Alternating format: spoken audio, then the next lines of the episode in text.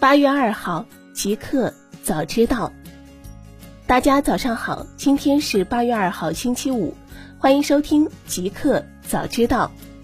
大公司，字节跳动谈打造全新搜索引擎，产品已上线，可在今日头条试用。七月三十一号，字节跳动旗下微信公众号“字节跳动招聘”发布招聘消息。这里有一个打造全新搜索引擎的机会，你要不要？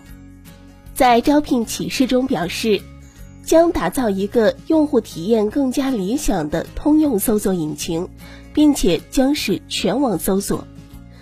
字节跳动称，搜索团队覆盖了今日头条、抖音、西瓜、火山、懂车帝等产品，正在全力打造一个理想的搜索中台架构。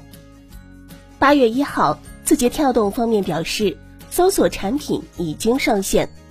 这是今日头条信息创造价值理念的延伸，用户可以通过今日头条上面的搜索框进行试用。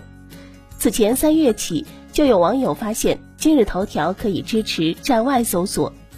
字节跳动当时回应称，搜索业务已经上线，产品还处于测试阶段。来源：澎湃。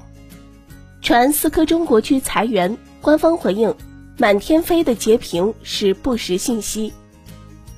八月一号上午，三十六氪获悉，网络解决方案供应商思科正在中国区进行裁员，目前上海分公司已有员工被裁，这已经是两个月内的第二起外企巨头在华裁员事件。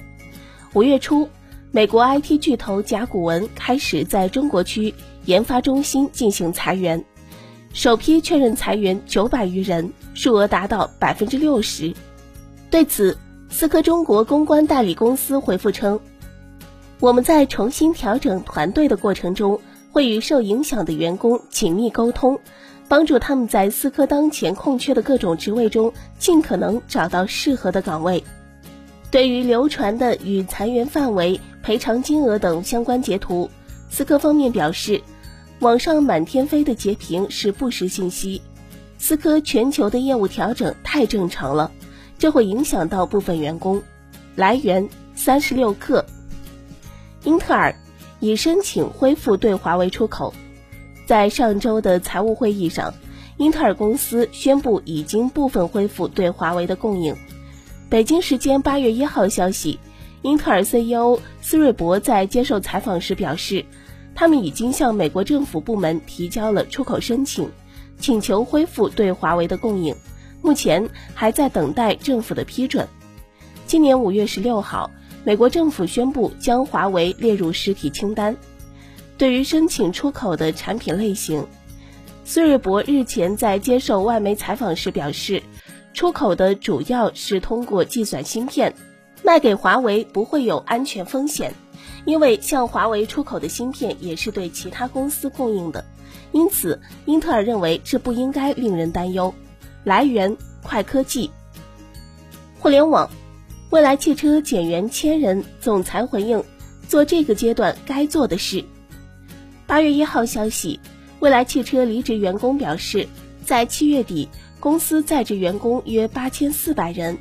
该数字与今年三月未来汽车 CEO 李斌对外透露的员工数约九千八百人相比，减少了一千四百人。八月一号，未来汽车总裁秦力红回应表示，未来今年一直在做局部优化，提高运营效率，也是这个阶段我们该做的事。此外，他还表示。未来的员工数在最高峰的时候也没有超过一万人，而现在的员工总数为八千八百多。据此，人员实际减幅在一千人左右。来源：三十六氪。滴滴与英国石油成立合资公司。八月一号消息，滴滴出行与能源企业 BP 英国石油宣布成立合资公司。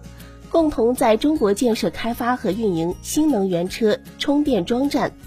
目前，BP 在广州建设的首个桩站已经接入滴滴旗下的小桔充电平台，并进行试运营。成立合资公司之后，充电桩站建设和运营将进一步提速。来源：腾讯深网。哈罗换电业务在三城落地，将与饿了么洽谈合作。八月一号，从知情人士处获悉，此前在河南、安徽、湖南三地进行试点的哈罗换电业务正式落地。同时，哈罗已与饿了么洽谈合作，给饿了么骑手提供租车服务和骑手换电套餐服务。据知情人士透露，针对骑手的换电套餐。主要是给骑手提供换电的打包价格，约为每月两百元左右包月。此外，该项换电业务未来或还将进军一线城市。来源：蓝鲸 TMT。微信支付并未全面关停接连 App 和 Native 支付。近日有消息称，微信支付即日起暂停微信 App 支付和 Native 支付的申请。正在申请中的也将一律驳回。对此，微信支付表示，并未全面关停接连 App 和 Native 支付，交易风险较低的 App 商户不受影响。同时，Native 支付可以使用安全性能更高的 GSAPI 支付方式进行替换升级。来源：财联社。电信将于九月一号取消不限量套餐。改用阶梯式付费模式。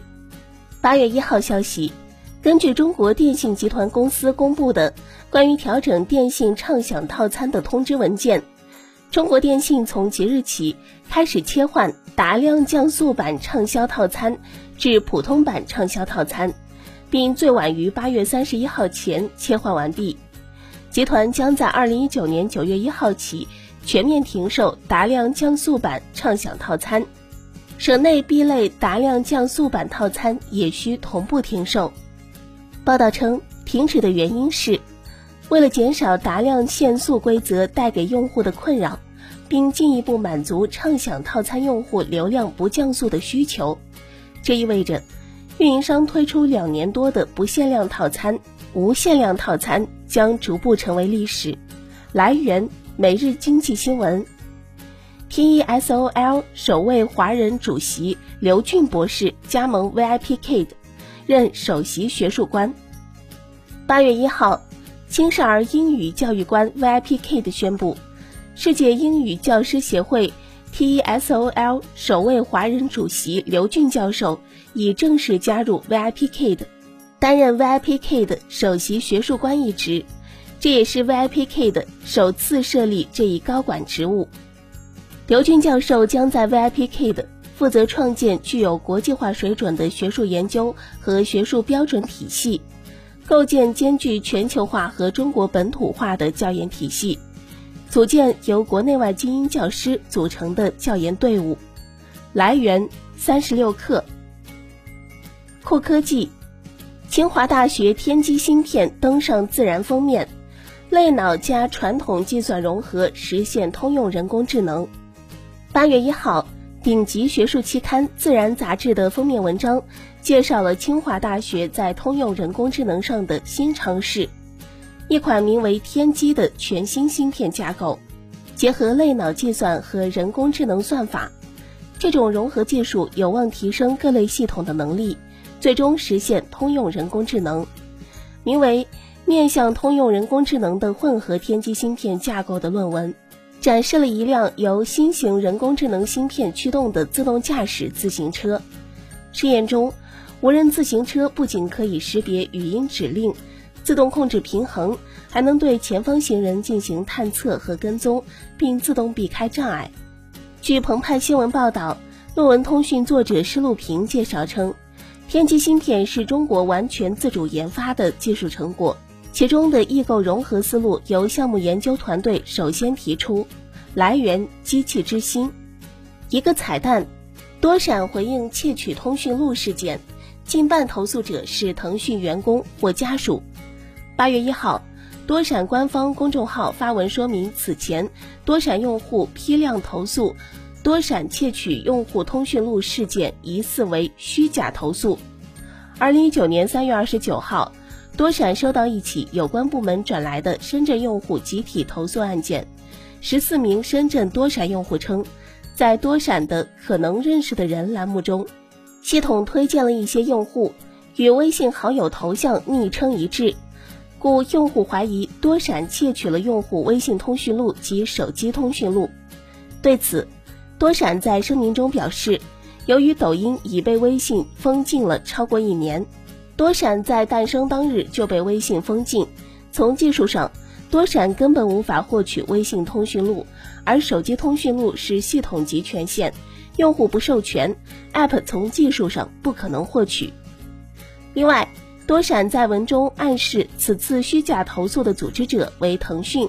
文章称，经调查发现，此次多闪用户批量投诉事件，疑似是深圳某著名互联网公司为制造事端而组织的虚假投诉。其中，大多数投诉者疑似根本没有注册过多闪，而其中近半投诉的多闪用户，则是该著名互联网公司员工或员工家属。来源：网易科技。